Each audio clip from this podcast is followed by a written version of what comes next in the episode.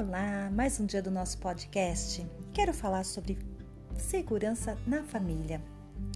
Para manter a sua casa protegida, cada vez mais os brasileiros investem em itens de segurança. E você? Você tem investido em itens de segurança? Muitas pessoas investem principalmente na segurança residencial, segurança do seu veículo e outros tipos de segurança.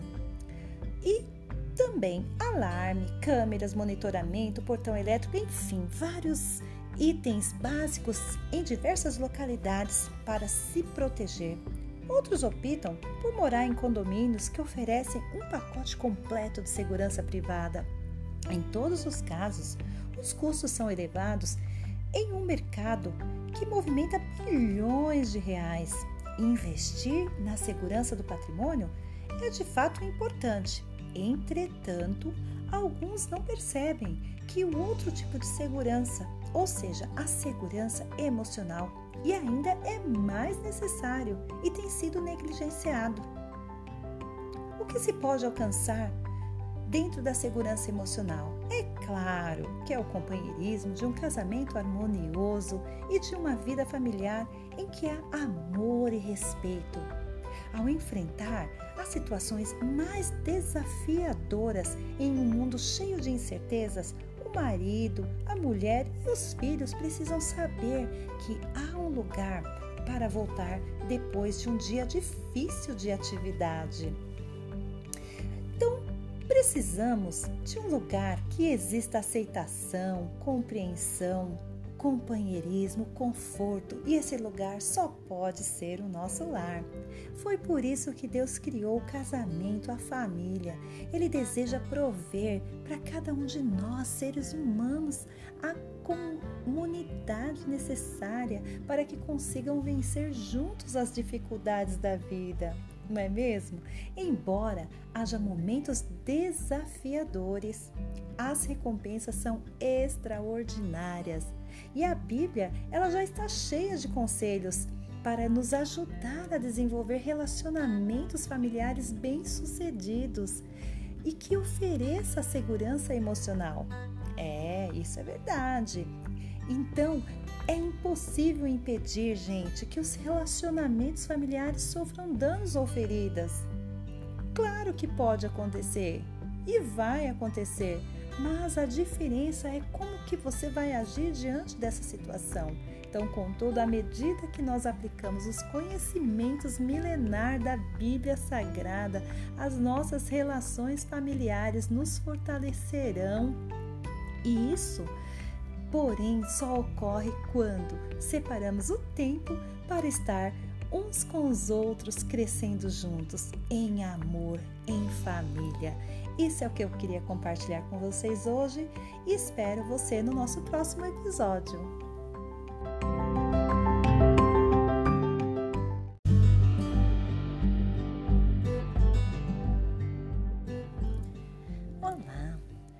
Já ouviu falar sobre conta bancária emocional?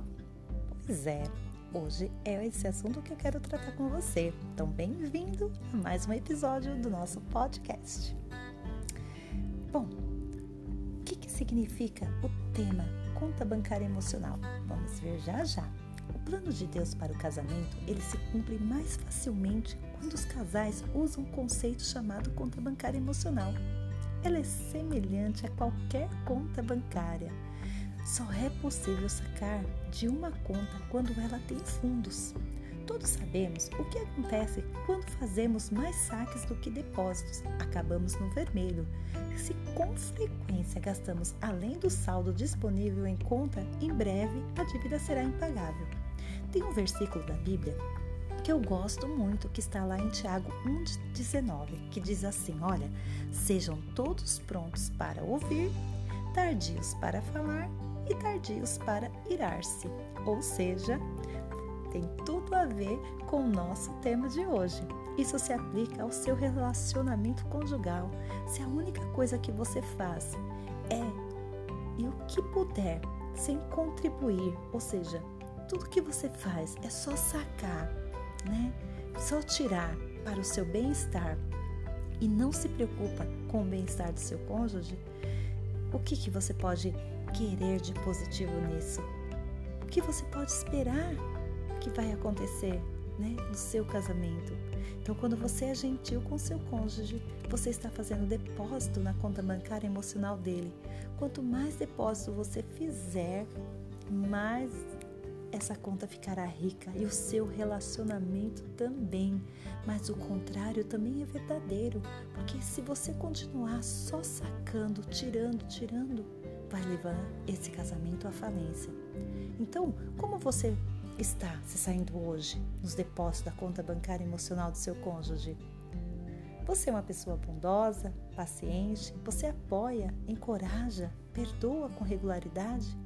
Ou você está sendo uma pessoa cínica, impaciente, crítica, exigente, difícil e ofensiva? Então pense muito bem o que, que você está depositando conta bancária emocional do seu cônjuge. Mas quando eu falo do cônjuge, eu também falo dos filhos, porque infelizmente hoje existem muitas famílias que os seus lares estão destruídos porque estão abalados emocionalmente. Pai que briga com o filho, filho que briga com o pai, pai que não respeita mais o seu filho, filho que não respeita mais os seus pais. Isso tem se tornado cada vez maior no mundo em que nós vivemos e tem sido muito complicado, onde famílias inteiras são destruídas. Não importa o quanto o seu relacionamento tem sido complicado, as coisas elas podem mudar se você agir de maneira diferente. Em vez de pensar no que você quer receber, comece a olhar para o seu casamento da perspectiva do que o outro pode dar ou do que você pode dar porque a gente sempre exige que mais do outro. A gente só quer mais que o outro faça. Mas e o que a gente tem feito para mudar, para ser diferente? Então observe a conta bancária emocional do seu cônjuge engordar cada vez mais até transbordar com a moeda da boa vontade, porque à medida que você fizer, ele também vai fazer. Isso depende dos dois, os dois investir nesse casamento. Então, nós temos que mudar as nossas atitudes diariamente para que a nossa família encontre em nós verdadeiramente a segurança que nós buscamos. Então, faça isso pela sua família, faça isso por você, pelos seus filhos, né? Encontre a segurança emocional, a alegria no seu relacionamento, além dos seus filhos, todos aqueles com quem você convive serão beneficiados pelo ambiente de paz e segurança dentro do seu lar.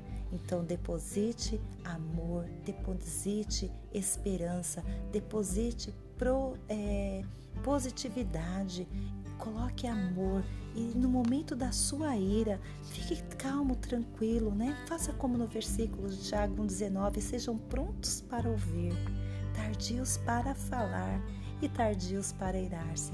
Com certeza você obterá muito mais sucesso no seu relacionamento.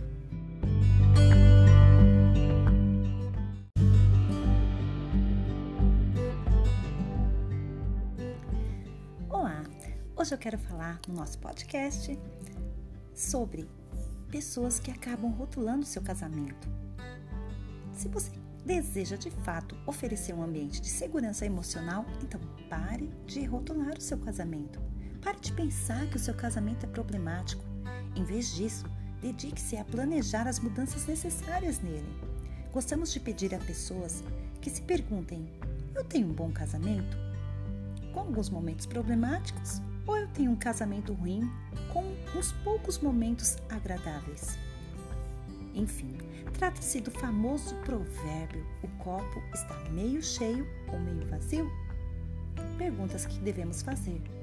Os casais dispostos a encontrar o bem em seu relacionamento e no seu cônjuge têm mais facilidade de resolver os conflitos e ter uma vivência mais satisfatória. Então comece a acreditar que o seu casamento vale a pena sim. E você e o seu cônjuge começarão a agir para que isso se torne realidade. Isso é um trabalho de ambos, não é só de um. A partir do momento que você decidiu a se casar, você se tornou uma só carne. Então o trabalho é do para os dois. Os dois têm que se dedicar, abrir mão para o bem um do outro. Quando você é gentil com seu cônjuge, você está fazendo esses depósitos na conta emocional dele, como nós vimos no episódio anterior. E assim sucessivamente, um fazendo depósito na conta do outro. Então, em realidade, qualquer casamento pode mudar para melhor se o casal acreditar nele e estiver disposto a se comprometer com o fortalecimento dos seus vínculos. E a palavra de Deus ela declara: tudo é possível ao que crer. Marcos 9, 23. Então pense nisso, pratique, né, no seu relacionamento esses depósitos. Elogie mais, passeie mais, faça o melhor para que o seu cônjuge se sinta amado e respeitado. Até o nosso próximo episódio.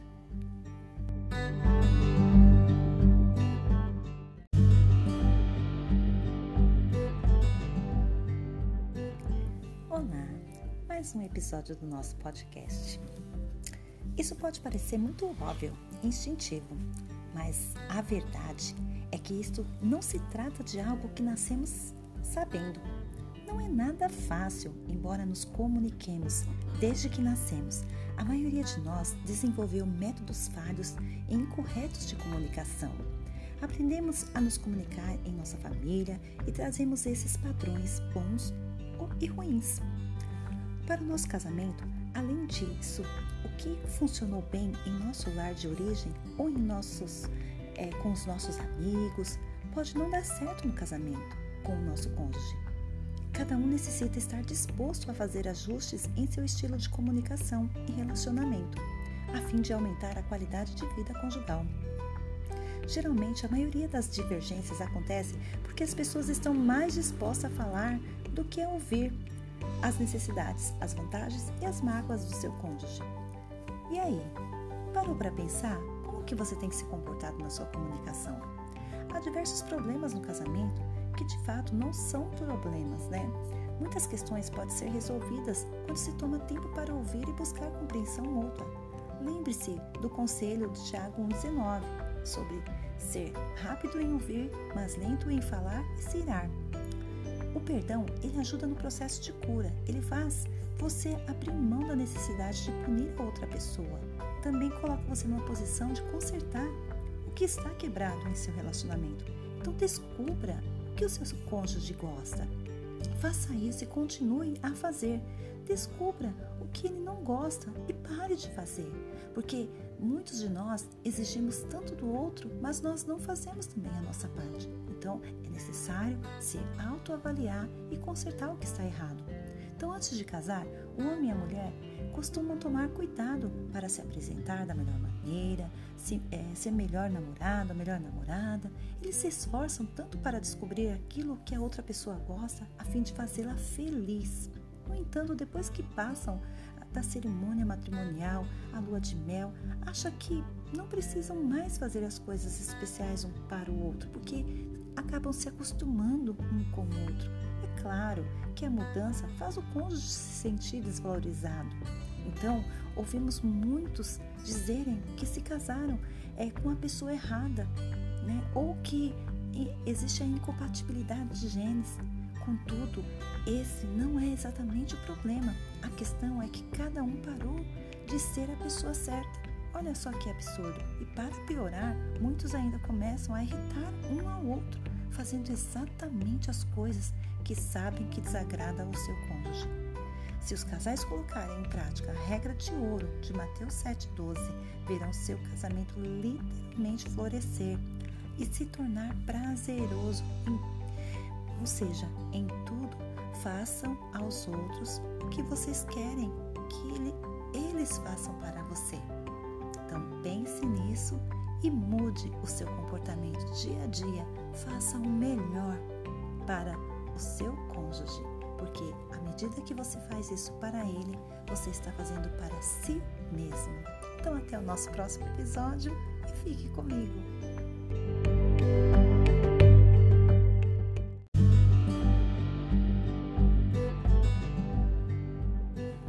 Olá, mais um dia do nosso podcast e hoje eu quero compartilhar algo muito importante que às vezes ocorrem algumas falhas no meio do casamento por falta de perdão. Então é importantíssimo perdoar com frequência, porque no casamento o mais íntimo dos relacionamentos, os cônjuges eles sofrem mágoas de vez em quando e por isso necessitam aprender a se perdoar mutuamente. Às vezes, um magoou o outro sem querer. Há ocasiões também em que as pessoas ferem as outras pessoas ao proferir ofensas, maldades em retaliação pela dor que estão sentindo. Há injúrias e que são fáceis de ignorar, e outras são mais difíceis de perdoar. E há ainda aquelas que deixam cicatrizes profundas e duradouras. Mas perdoar alguém é, que lhe fez mal é a parte mais difícil de amar. Contudo, não dá para continuar amando de verdade sem fazer isso. Então é necessário perdoar. Perdoar não é se tornar um capacho para ser pisado de forma alguma. Não é também tornar o outro menos responsável por seus atos, nem simplesmente esquecer. De fato, é, o perdão ele ajuda no processo de cura. Ele faz você abrir mão da necessidade de punir a outra pessoa e também coloca você na posição de consertar o que está quebrado no seu relacionamento. Então, por isso, o poder de Deus, né, através dele, você será capaz de conceder o dom do perdão ao seu cônjuge. Em Romanos 5:8 ensina: Deus prova o seu próprio amor para conosco pelo fato de ter Cristo morrido por nós, sem nós ainda, mesmo ainda a gente sendo pecadores.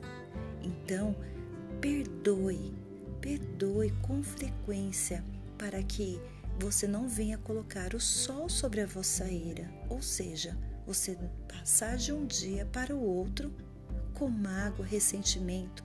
Isso só irá crescer, ruminar o seu casamento e pode se tornar como câncer que vai crescendo de pequenininho até se tornar grave demais. Então perdoe para que isso não venha a ocorrer. E aí, espero você no nosso próximo capítulo do nosso podcast.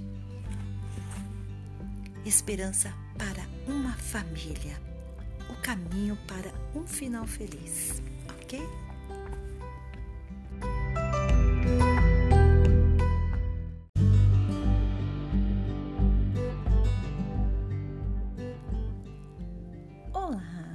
Mais uma parte do nosso podcast e eu quero compartilhar com vocês sobre pais criando filhos com sucesso e também falar que não existem pais perfeitos. É, só que, no entanto, quando nós colocamos Deus né, e através da graça dele, os nossos filhos podem crescer e se tornar adultos de bem, embora temos limitações. Bom, os pais também não devem esperar que os filhos ajam com total maturidade enquanto ainda estão descobrindo os caminhos da vida. Aprender com os erros faz parte do processo de crescimento. Compartilhamos algumas maneiras de lançar um alicerce sólido é, na tarefa de criar os filhos com sucesso, a fim de que eles tenham caráter maduro e se tornem adultos responsáveis. Mas para que isso ocorra, é necessário que os pais entendam quais são os seus valores e como transmiti-los aos corações dos filhos. É, começamos com os valores. São crenças importantes compartilhadas pelos membros de uma cultura ou família acerca do que é bom e do que não é e eles exercem uma forte influência sobre o comportamento de uma pessoa e servem como regras ou diretrizes em todas as situações. Alguns valores morais fundamentais são honestidade, respeito, bondade, empatia, responsabilidade. Isso é muito importante, né? Porque o caráter não é o que dizemos, mas quem somos de fato e é como colocamos em prática os nossos valores. Logo, se você disser ao seu filho ou a alguma criança que a honestidade é um valor importante, mas lhe pedir que diga a alguém pelo telefone que você não está em casa, mesmo você estando, o seu filho irá internalizar que a honestidade não é um valor tão essencial assim. Percebe? Por quê? Porque você fala de honestidade, mas ao mesmo tempo você pede para essa criança mentir. Então, na cabecinha dela, ela começa a entender que aquilo não é tão importante, não é tão essencial assim. Então, lembre-se, pai, que valores são nossas crenças, algo, é, algo assim filosófico, ou seja, a questão do caráter, que é a aplicação dos nossos valores no dia a dia. Então, como você tem aplicado os seus valores no seu dia a dia? O bom caráter ele é formado pelos valores fundamentais já que mencionamos honestidade, respeito, bondade, empatia e responsabilidade, quando essas qualidades fazem parte do caráter de uma pessoa, pode-se esperar que sejam testemunhadas com regularidade e consciência no seu comportamento. E qual a melhor pessoa para testemunhar isso, senão o seu filho, quem está do seu lado? Não só o seu filho, a sua esposa também, e as pessoas que te rodeiam. Então, assim, ao se tornarem parte do caráter e da formação do seu filho, não se espera que essas características mudem à medida que ela interagir com pessoas diferentes em situações distintas. Como ninguém é perfeito, haverá momentos em que o seu filho não demonstrará esses tratos de caráter, se não foi passado para ele. Contudo, quanto mais os valores fundamentais forem reforçados, mais eles se tornarão parte de quem o seu filho é. Logo, pais também devem se esforçar para viver pautados por esses valores. Seu filho pode não fazer o que você diz, mas prova provavelmente fará o que você faz. Então, tem até o ditado antigo que muitos dos nossos avós, e talvez você vai se lembrar, que fala assim: vê com quem tu andas, que eu digo quem tu és. Então isso cabe para nós também, pais, porque os nossos filhos, eles vão refletir aquilo que nós fazemos. Então não adianta simplesmente falar e ter atitudes erradas. Precisamos falar, mas viver aquilo que nós falamos para que esse caráter seja formado através da inteligência emocional. Então, até o nosso próximo capítulo e nós vamos falar um pouquinho sobre inteligência emocional, ok? Espero você lá, hein?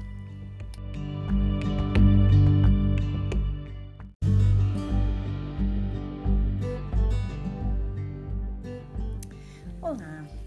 Nesse nosso episódio, eu quero compartilhar com vocês acerca de inteligência emocional. Isso se tratando da educação dos filhos. Continuando o nosso episódio anterior. Bom, inteligência emocional, ela se tornou uma das expressões mais populares da atualidade, não é verdade?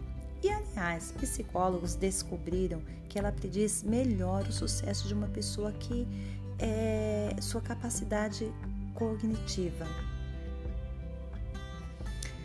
A inteligência emocional, ela leva a felicidade em todos os aspectos, trabalho, carreira, relacionamento. Mas, no entanto, o que é a inteligência emocional? Muitas pessoas têm dúvidas acerca disso.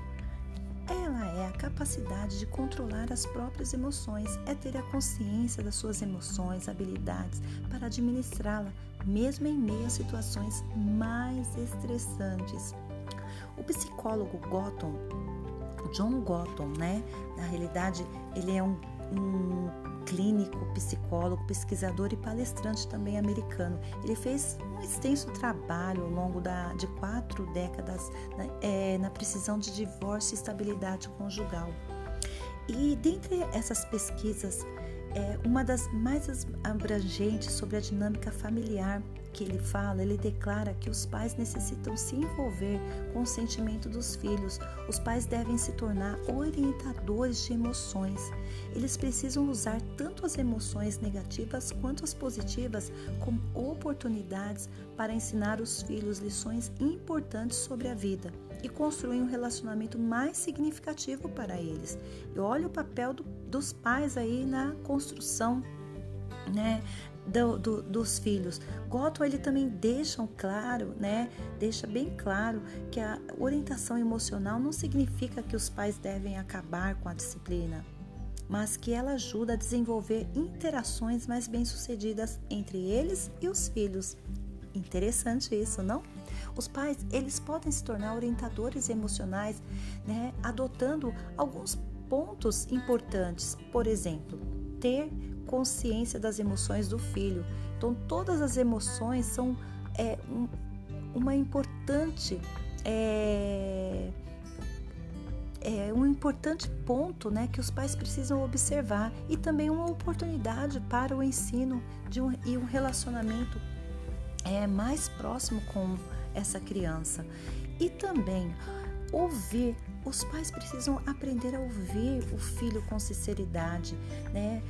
É, compreender o sentimento deles, sua atitude em relação ao filho é essencial para ajudá-lo a se tornar um adulto inteligente e responsável emocionalmente. Então, precisa certificar de usar um discurso livre de críticas e julgamentos ou culpa. E também tem um outro ponto muito importante que para que ajude o seu filho né, a identificar, ou seja, encontrar né, é, maneiras de identificar as emoções do que ele está sentindo, porque muitas vezes a criança sente, mas não fala, não reproduz, é, ou às vezes até tem, reproduz de formas agressiva e às vezes o pai não consegue entender o que está acontecendo. Então, às vezes ele pode gritar, bater, fazer birra, e isso normalmente é interpretado às vezes como raiva, mas, no entanto, a, a maioria das vezes esses comportamentos são apenas expressões do que o seu filho está sentindo. Então, em vez de se irritar, de gritar com ele, pergunte o que está acontecendo e apresente palavras que descrevam sentimentos, como triste, frustrado, envergonhado, tímido ou chateado. Você precisa ganhar o seu filho para poder, para que ele possa se abrir com você. E também, pais, vocês precisam aprender a impor limites, porque tem criança que não tem limite, faz o que quer, é, planta bananeira, sobe em cima das coisas, é, a, desrespeita os pais, porque não tem limite. Então, imponha limite enquanto analisa-se uma solução para o problema em questão. As crianças elas precisam de, de pais que estabeleçam esses limites claros e apropriados para a idade deles. Os filhos dependem dessa orientação tanto na infância quanto na adolescência.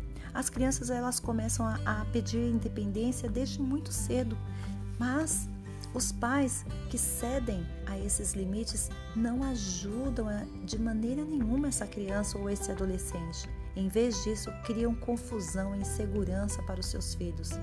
E em contrapartida, os pais, que são também controladores demais e não permite que as crianças exerçam um pouco de independência, atrapalham também no seu desenvolvimento. Elas devem ser respeitadas. Seu, o seu ponto de vista precisa ser reconhecido. Elas necessitam ter oportunidades para tomar decisões, claro, com limites nada abusivo, tudo com muita ordem, é, com equilíbrio.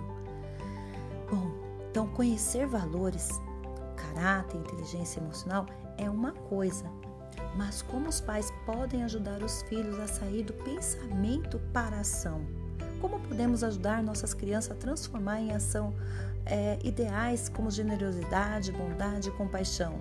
Elas não adquirem inteligência emocional um bom caráter por meio de memorização de regras e exigências, porque nós pais temos é, aquela mania de falar, colocar aquelas regras, aquelas exigências enormes. As crianças elas não conseguem memorizar isso de forma alguma. Uma lista de virtudes será tão rapidamente esquecida quanto foi memorizada. Entretanto, quando os filhos têm a chance de praticar o que aprenderam, os conceitos se tornam parte de quem eles são. Então, à medida que os valores são internalizados, ser bom se torna parte da identidade dessa criança. Então, a fim de educar para o sucesso, os pais precisam entender diversas verdades e aplicá-las ao relacionamento com os seus filhos. Então, precisam entender que o respeito está no cerne da moralidade. O respeito por si mesmo, pelos outros e também por Deus, pelo nosso Criador, Jeová. Você pai, mãe, é, você necessita respeitar os seus filhos e esperar que eles respeitem você também. Se você deseja criar os seus filhos responsáveis, que compartilhem os seus valores, deve tratá-los com dignidade. Então nunca se esqueça de que as ações elas falam mais do que as palavras. Os filhos eles observam tudo o que vocês pais fazem.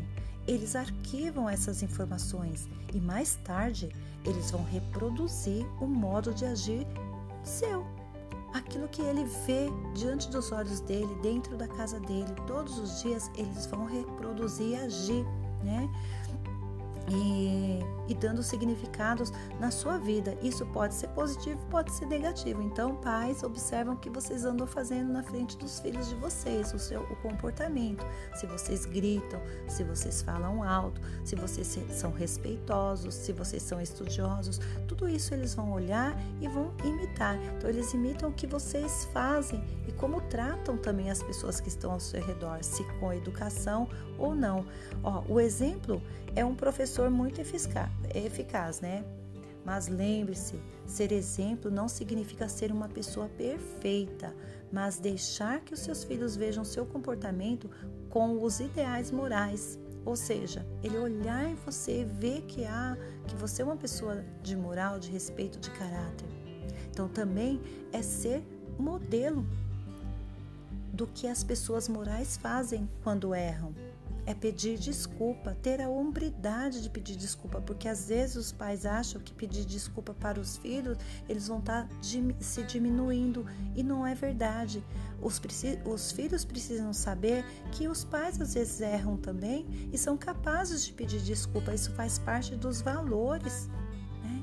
Então, é conservar com seus filhos sobre as suas dificuldades, conversar né, sobre, sobre as suas dificuldades, né, os seus anseios.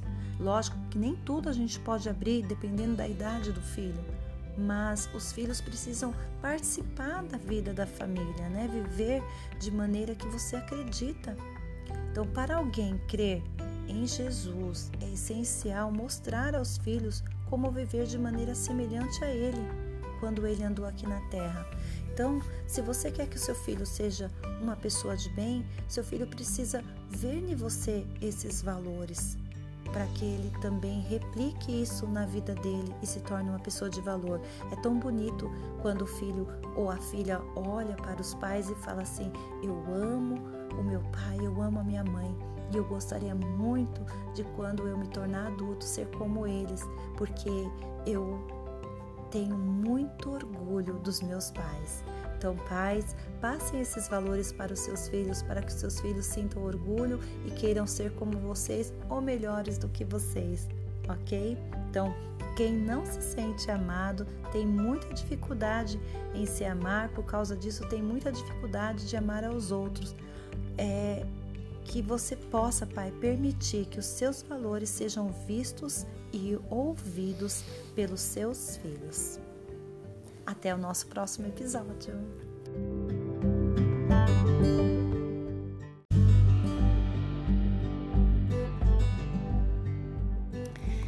Olá, mais um episódio do nosso podcast e hoje eu quero compartilhar algo maravilhoso com vocês que o apóstolo Paulo na cartas de 1 Coríntios 13, 1 a 8, ele já inspirado por Deus, ele falava sobre esta base do casamento. E na sua carta ele dizia assim, ó: Ainda que eu fale a língua dos homens e dos anjos, se não tiver amor, serei como sino que ressoa e como prato que retine. Ainda que eu tenha o dom de profecia e saiba todos os mistérios e todo o conhecimento e tenha uma fé capaz de mover montanhas, mas não tiver amor, nada serei. Ainda que dê aos pobres tudo o que possuo e entrego o meu corpo para ser queimado, mas não tiver amor, nada disso me valerá. O amor, ele é paciente, o amor é bondoso, não inveja, não se vangloria, não se orgulha, não maltrata, não procura seus interesses e não se ira facilmente, não guarda rancor. O amor não se alegra com a injustiça, mas se alegra com a verdade. Tudo sofre, tudo crê, tudo espera, tudo suporta. O amor nunca perece. Bom, muitos se esquecem de que o casamento foi estabelecido por Deus no início da história da humanidade, como uma instituição de maior relevância. Isso a gente vê lá em Gênesis 2,18. O Criador, Deus, Jeová, ele declarou: Não é bom que o homem esteja só. Farei para ele uma auxiliadora que seja semelhante a ele. Alguns versículos depois, ele afirmou: Por isso o homem deixa o pai e a mãe e une-se à sua mulher, tornando-se os dois uma só carne. E no Novo Testamento cita também a passagem três vezes em Mateus, Marcos e Efésios, a fim de deixar bem claro a intenção divina para o casamento como um relacionamento mais próximo e íntimo que os seres humanos podem ter. E olha, olhando bem para isso, muitos se esquecem de que o casamento foi estabelecido por Deus no início da história da humanidade como instituição de maior relevância. E ao analisar esses princípios sólidos da moralidade e da decência encontrados na literatura bíblica, você precisa perguntar a si mesmo se está construindo o seu casamento, a sua família sobre a rocha ou sobre a areia. Pergunte a si mesmo se você está apenas falando coisas bonitas, mas não anda pelo caminho correto. E se, você, se for o caso, né, você está se enganando e perdendo a alegria, a paz e as bênçãos de Deus sobre a sua vida. Ou seja, Deus ele deseja que você desfrute da sua vida familiar de uma forma feliz, leve, saudável. Embora nós tenhamos a tendência de esquecer que o plano de Deus ele, ele é perfeito e foi desenvolvido tendo em vista o nosso bem-estar, é importante buscar a Deus para aprender dele e receber poder para colocar em prática o seu plano em nossa vida, que é a instituição da família. Uma vez que toda crise, né, ou seja, é em todo casamento, passa por seus é, momentos de dificuldades, momentos de crise, mas uma vez que toda crise no casamento e na família tem um fundo espiritual, ela só pode ser resolvida por intermédio do poder divino também. Quando você coloca em prática os ensinos que Deus deixou para nós, Ele nos deixou para seguir, ou seja, está edificando seus relacionamentos familiares sobre um fundamento sólido e não sobre areia. Você já viu o ditado? Quem constrói a casa sobre areia, se vem um vendaval ou um vento forte, ela não vai ficar em pé. Mas se você constrói a sua casa sobre uma base sólida, ou seja, sobre a rocha, com certeza, se vier o vendaval, ela permanecerá firme. Então, também sabemos que toda crise familiar é uma oportunidade de crescimento e hoje você tem a oportunidade de crescer. Então, bora crescer? Para ter um ótimo casamento e uma família feliz, é muito importante que você desenvolva uma comunicação saudável. Nos episódios anteriores eu falei já sobre isso, né? Sobre a comunicação saudável. Com frequência, às vezes deixamos de ter um ótimos relacionamentos por causa dos hábitos que desenvolvemos na família de origem. Muitas vezes nos acomodamos com a seguinte desculpa: Ah, é assim mesmo que eu sou. Ou você me ama, ou então me deixa. Sou uma boa pessoa. Sou voluntário no programa de alimentação, sou voluntário para ajudar os desabrigados, eu contribuo com as instituições de caridade. E muitas pessoas acabam se escondendo atrás desses argumentos que é um exemplo, né, de uma vida alicerçada na areia, porque não é só de bons atos que vai mudar, é todo um comportamento. No Sermão do Monte, Jesus ele mostrou o que é construir sobre a rocha. Então, portanto, quem ouve, isso Jesus dizendo, olha só, quem ouve as minhas palavras e pratica é como um homem prudente que construiu a sua casa sobre a rocha. Está escrito lá em Mateus 7,24. Logo, a sua vida familiar, né? Se não estiver indo bem, o que você precisa mudar no seu comportamento a fim de ser uma bênção para o seu cônjuge, para a sua família? Se você considera a situação difícil demais, lembre-se de que com Deus tudo é possível e Ele ajudará se você estiver disposto e se você desejar ter uma vida melhor no seu relacionamento familiar. Então, procure construir é, sobre uma rocha os seus alicerces, firmar, para que quando vier o vendaval, os problemas, as dificuldades, porque todo casal passa por problemas, dificuldades, às vezes o desemprego, é, às vezes uma crise, mas se tiver uma base sólida e permanecer firme, pedindo a Deus ajuda, com certeza você irá ter uma família muito mais feliz. E é isso que eu queria compartilhar com vocês hoje. Até o nosso próximo episódio.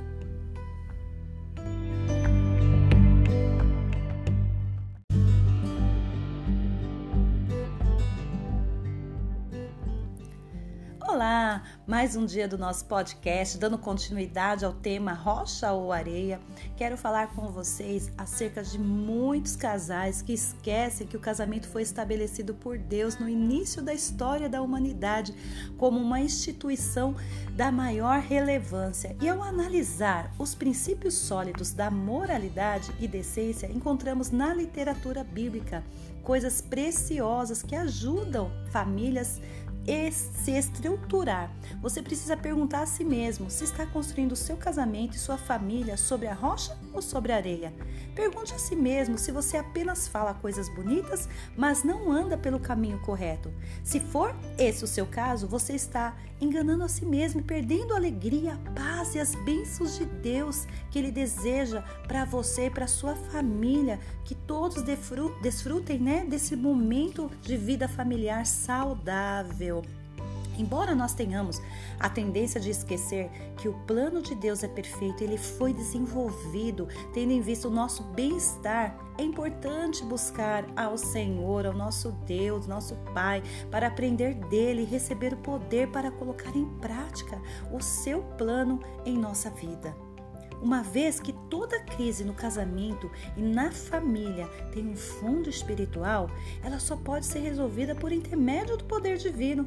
Pois é, quando você coloca em prática os ensinos que ele nos deixou para seguir, está edificando os seus relacionamentos familiares sobre um fundamento sólido e não sobre areia.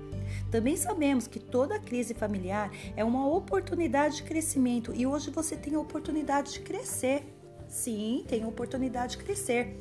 Para ter um ótimo casamento e uma família feliz, é importantíssimo desenvolver uma comunicação saudável. Como assim? Com frequência, nós deixamos de ter ótimos relacionamentos por causa dos hábitos que nós desenvolvemos na família de origem. Pois é, na família de origem. Muitas vezes nós nos acomodamos com a seguinte desculpa: Ah, é assim mesmo que eu sou. Ou você me ama ou você me deixa. Sou assim mesmo, sou uma pessoa boa, eu faço tudo de bom, sou, sou tão legal, sou voluntário no programa de alimentação para desabrigados, contribuo com as instituições de caridade. Né? Ou seja, você acha que isso é uma base sólida? Pois é, não é. Isso aí é um alicerce sobre areia. Tá enganando a si mesmo. No Sermão da Montanha, Jesus ele mostrou o que é construir um alicerce sólido, ou seja, construir sobre a rocha. Portanto, quem ouve as minhas palavras e as pratica é como um homem prudente que construiu a sua casa sobre a rocha. Tá lá no livro de Mateus 7:24. Logo, a sua vida familiar, né, se ela não estiver indo bem, o que você precisa mudar no seu comportamento? Sim, no seu comportamento, a fim de ser uma bênção para o seu cônjuge e sua família. Faça essa pergunta para si mesmo. Se você considera a sua situação difícil demais, eu vou dizer uma coisa muito séria para você e muito edificante. Você precisa se lembrar de que Deus, para Ele tudo é possível. E Ele o ajudará se você desejar ter uma vida melhor no seu relacionamento. Mas isso tem que ter também a busca, que é pagar o preço através do que? Da oração, você apresentar a sua família, sabe, aos cuidados de Deus, a, apresentar a si mesmo como que você pode se comportar, mudar as suas ações. E certamente você estará construindo o seu relacionamento sobre uma base sólida e firme, que é Jesus. Então, espero que você tenha gostado e até o nosso próximo episódio. Conto com você aqui. Fiquem com Deus.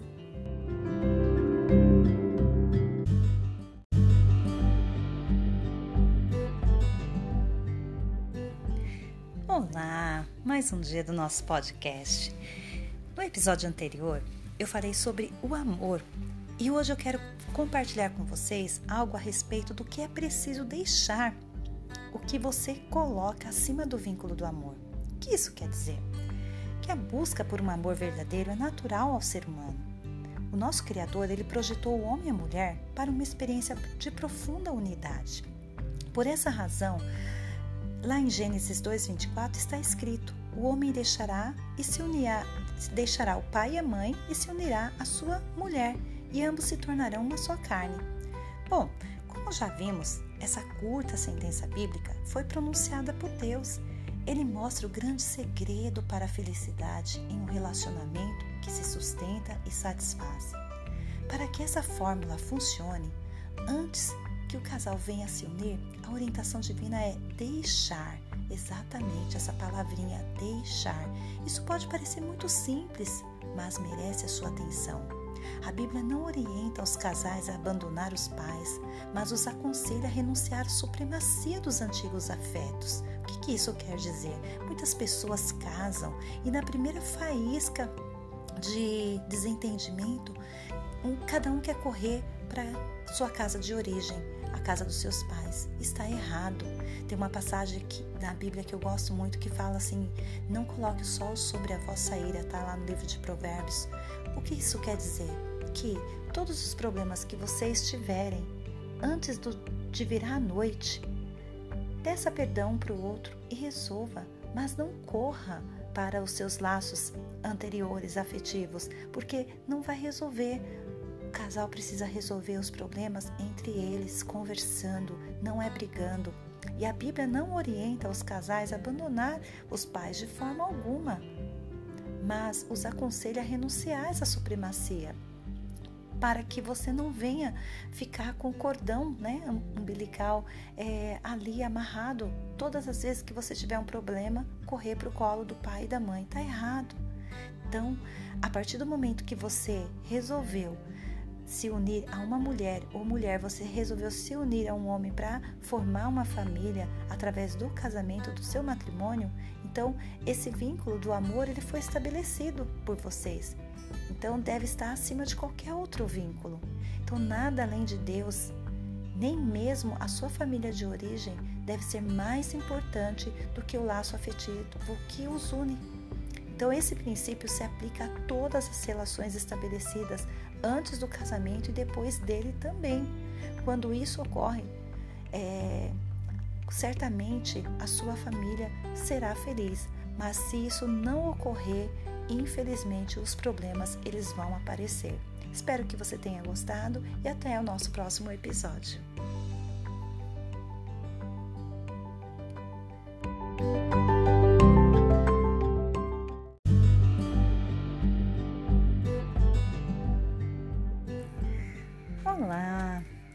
Mais um episódio do nosso podcast. E hoje eu quero falar com vocês acerca de aliados íntimos. Bom, o que seria isso? Há alguns anos encontramos citações de um autor desconhecido que diz: casar é fácil, permanecer casado é mais difícil. Ter um casamento feliz que dure a vida inteira é uma raridade. Não é preciso ser gênio para constatar esse fato. Basta olhar as pessoas ao seu redor. Sim, aquelas com quem você se relaciona todo, todos os dias. E para reconhecer rapidamente como essa afirmação é verdadeira, basta você olhar ao seu redor. Mesmo que você esteja casado há muitos meses ou há muitos anos, ou talvez há poucos meses, sem dúvida já percebeu como é desafiador permanecer casado e mais ainda, ser feliz no casamento.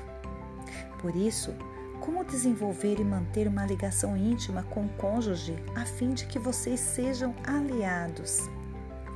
Quando eu me refiro à intimidade, eu não falo de algo simplesmente físico. Intimidade é a proximidade que todo casal necessita desenvolver, ou seja, no pilar emocional, financeiro, intelectual e espiritual.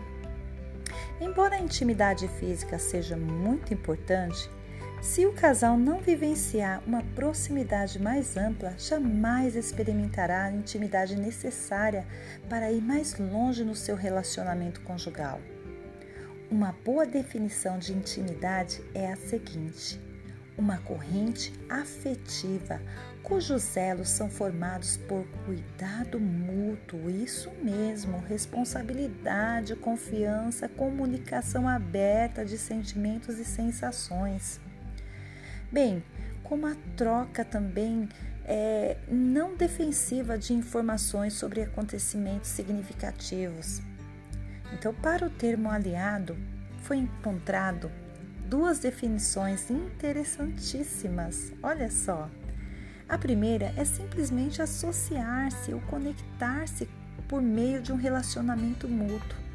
A outra definição é a seguinte: unir-se formalmente como por meio de um tratado, ou seja, o casamento ou algo do tipo. Então, pessoas casadas são aliadas uma da outra e elas são muito íntimas nas esferas emocional, financeira, intelectual e espiritual. Elas tendem a se apoiar quando enfrentam um desafio proveniente de uma força exterior ou de alguém de fora da família. Existe uma escritora que chama Ellie White. Ela é uma escritora cristã e ela afirmou: por mais cuidadosa e sabiamente que se tenha entrado no casamento, poucos casais se encontram completamente unidos se realizar a cerimônia matrimonial. A real união dos dois em casamento é obra dos anos subsequentes. No dia do casamento tudo é muito lindo, tudo é maravilhoso, é uma festa, uma emoção, são os votos. Mas o dia a dia é que vai mostrar realmente como você vai se comportar no seu casamento para que você possa fazer o seu cônjuge feliz. Então, a verdade sobre o casamento é que não importa por quanto tempo duas pessoas se conheçam antes de se casar, nem quanto pareçam compatíveis. Por todos sermos pecadores e fundamentalmente egoístas, o nosso relacionamento conjugal às vezes ele sofre as marcas dos nossos defeitos de caráter, o que muitas vezes resulta em distanciamento. No entanto, eu tenho uma boa notícia. É que o marido e a mulher, eles podem se tornar aliados íntimos. Todo casamento tem condições de atingir um estágio satisfatório de maturidade e realização. Todos temos escolhas, Podemos nos acomodar ao que está errado, convivendo com sentimentos de desprezo, isolamento e ressentimento, ou então lutar para ter um relacionamento feliz. E a melhor escolha que podemos fazer para nos tornar aliados íntimos é decidir nos conectar um ao outro todos os dias por meio do poder de Deus pedindo em oração, conforme eu disse no episódio anterior. O casamento foi ideia divina. O plano divino era que o matrimônio fosse uma bênção ao casal, à família e também a toda a comunidade. Por isso, necessitamos acreditar que Ele nos dará o desejo, a força para desenvolver a bondade, a paciência que resultarão em um excelente casamento. Bom, espero que vocês tenham gostado e até o nosso próximo episódio.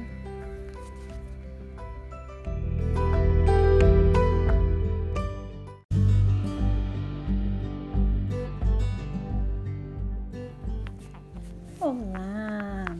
Mais um episódio do nosso podcast. Hoje eu quero falar com vocês acerca da oração e a importância da oração para um bom convívio familiar. Sim, você sabia que foi Deus, o Criador, quem criou o casamento? Isso mesmo. Por isso ele é essencial.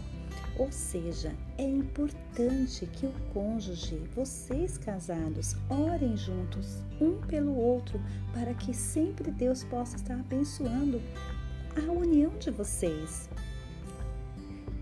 Mas não adianta você dizer isso de boca para fora. É necessário manter a comunhão significativa com Ele e reconhecer Deus constantemente na sua vida, no seu casamento. A presença dele em meio às lutas, às fases difíceis que a sua família enfrenta, você precisa pedir a Deus o tempo todo para proteger, guardar, curar o seu casamento, curar suas emoções. Então é só esperar o um milagre. Pois é, o Senhor, nosso Deus Todo-Poderoso, Ele é simplesmente poderoso para fazer infinitamente mais tudo quanto você pede para Ele, além daquilo que você pensa, conforme o, seu, o poder dele que opera na nossa vida. Pois é. Também dizemos a todos os casais, ou seja, para você que está me ouvindo, né, que vocês merecem ser felizes, mas se vocês acreditam que Deus está presente na vida de vocês, enquanto vocês conversam um com o outro e realmente diriam alguma coisa que costumam dizer, ou seja, algo que ofendesse, algo que entristecesse, de forma nenhuma. Então, em especial, se você pede a Deus todos os dias que perdoe os seus pecados e que derrame a graça misericordiosa dele sobre a sua vida, como seria capaz de fazer menos pelo seu cônjuge? Pois é, é uma pergunta que devemos fazer o tempo todo. Então, aquilo que nós não queremos que, fa que fazem para nós, nós não devemos também fazer para os outros. Agora, aquilo que é bom para nós, como um elogio, uma palavra boa, uma oração, isso sim deve ser falado para o nosso cônjuge. Deus promete que o busquemos com humildade e em oração, e Ele nos ouvirá, perdoará e sarará as nossas feridas. Quantas pessoas estão feridas, quantos casamentos estão destruídos, pessoas buscando incessantemente a alegria, a felicidade em outra pessoa, mas quando chega no recanto da sua casa, às vezes se vê ali triste e frustrado porque não tem ninguém. Casamento é maravilhoso, mas ao mesmo tempo é também muito difícil. Ou seja, ele é ao mesmo tempo extraordinário, mas muito difícil. Extraordinário e maravilhoso por quê? Porque ele foi projetado pelo nosso Criador para que provesse acolhimento, segurança emocional, felicidade, harmonia, paz. Mas ele também é muito difícil porque ele une dois seres humanos falhos, imperfeitos, egoístas, que merecem se tornar ainda mais falhos e egoístas depois que às vezes casam. É, não sei se esse é o seu caso, mas muitos passam por isso. Só que enfrentar a realidade juntos, trabalhando como amigos e parte do mesmo time, time ou seja, vocês conseguem combater o inimigo que ameaça destruir a intimidade mútua de vocês. E aí vocês conseguem construir um ambiente de segurança emocional através da bênção do nosso Deus maravilhoso. Então pense nisso, faça o seu cônjuge feliz. Se você está entristecido, ore, peça a Deus que tire a tristeza do seu coração e abençoe o seu cônjuge, abençoe o seu marido, abençoe sua esposa. todos os dias, porque à medida que você proferir palavras de bênção sobre a vida dele ou sobre a vida dela, você também está recebendo essas palavras, porque quando as pessoas se casam, eles se tornam o quê? Uma só carne. Então, à medida que você abençoa o seu cônjuge, você também é abençoado. Então, ore por ele, abençoe ele e tenha um casamento feliz, harmonioso. Espero que vocês tenham gostado e até o nosso próximo episódio.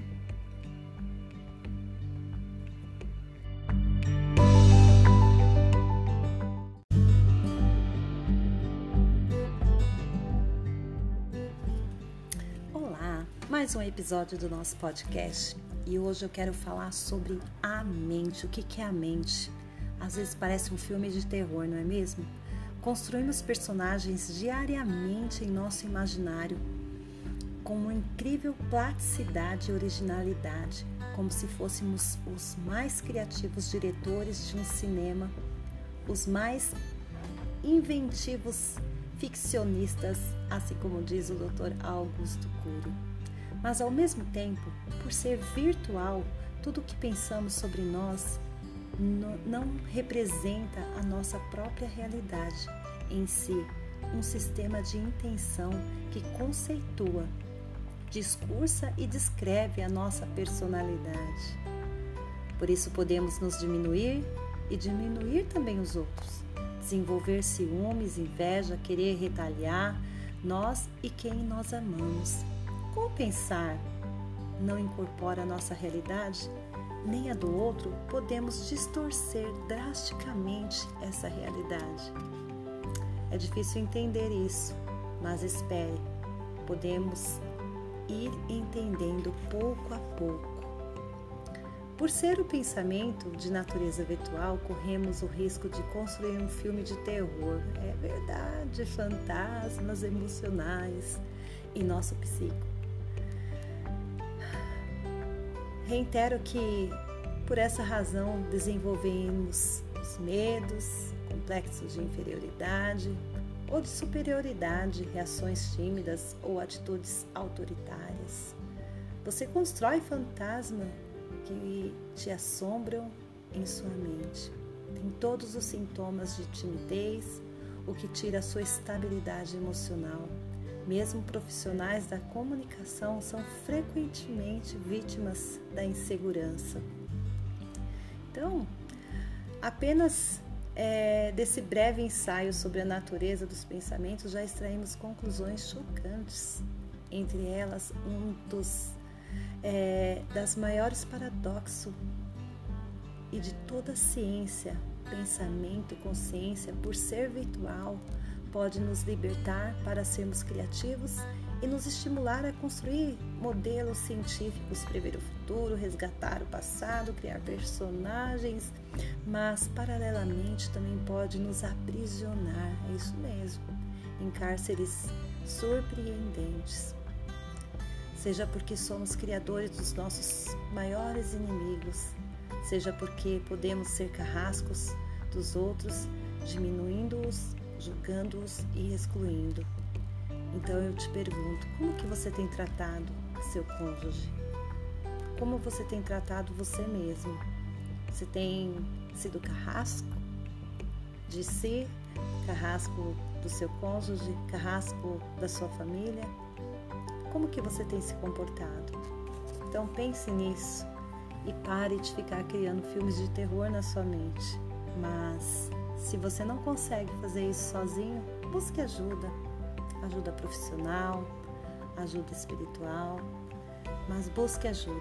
Não deixe que esses personagens, esses medos cresçam em sua mente, te encarcerando, te aprisionando de uma vida real. É isso que eu queria compartilhar com vocês e até o nosso próximo podcast.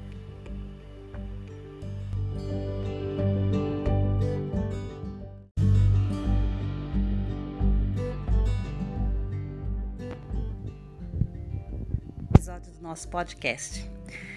Quem nunca procurou um amor de verdade? A gente vê muitas histórias de quadrinhos, histórias de desenhos infantis maravilhosos sobre a princesa, o príncipe encantado, ou seja, né? Alguém sempre buscando o amor de verdade. Mas e na realidade, como que isso funciona? Bom, muitos relacionamentos começam onde outros tantos terminam, online. Nos Estados Unidos, tem início pela internet, Enquanto o mundo virtual ajuda a formar novos casais, há vários casamentos que se desfazem em razão de armadilhas digitais. Uma pesquisa britânica de um site de divórcios online revelou que um terço dos casamentos são desfeitos é, tem como ponto de desacordo o uso da ferramenta do Facebook.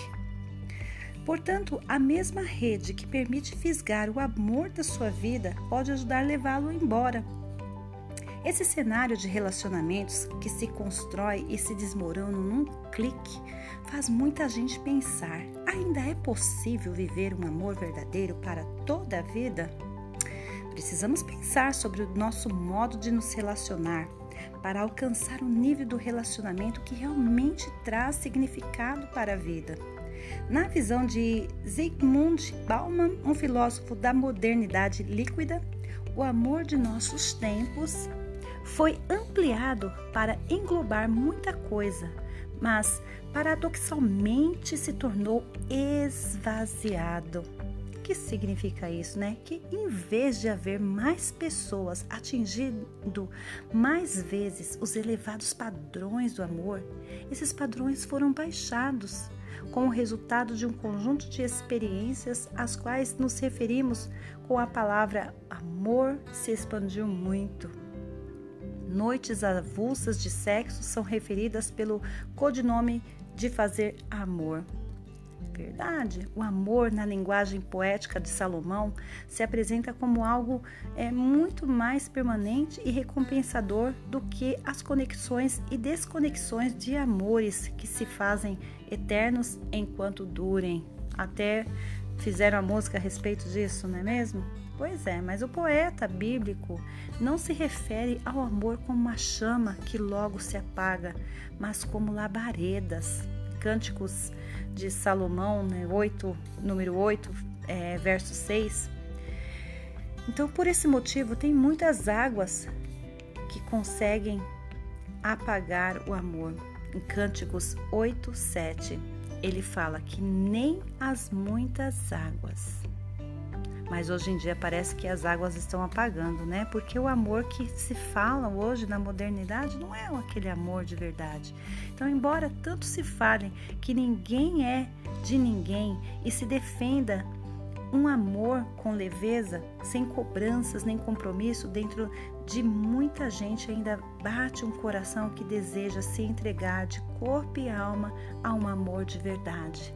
Então, embora as pessoas elas estão tão assim em busca, sabe, de da loucura da paixão, da loucura da carne, de tudo da, dos anseios, né, da carne, no fundo, no fundo, todo mundo quer encontrar um amor de verdade, alguém que para passar o resto da vida junto, para viver uma vida, uma história de felicidade, de alegria. Então, é isso que eu queria compartilhar com vocês hoje e até o nosso próximo podcast. Aguardo você lá.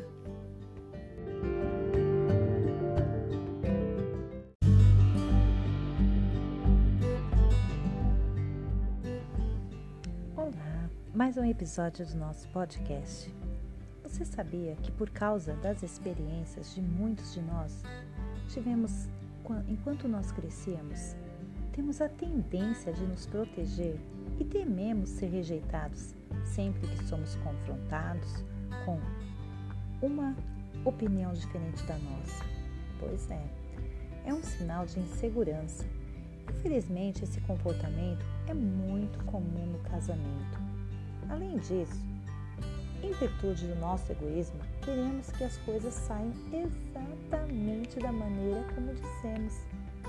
Só porque não expressamos assim, isso dificulta muito o relacionamento e é um sinal de imaturidade.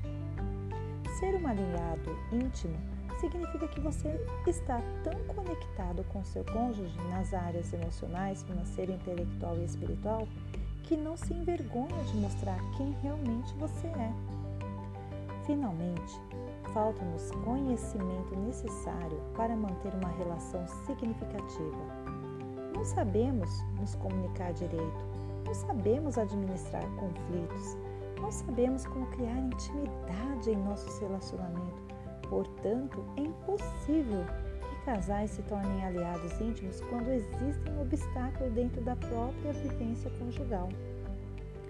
Agora, a fim de superarem essas barreiras e se tornarem aliados íntimos, o marido e a mulher devem estar atentos pelo menos três princípios básicos da relação matrimonial.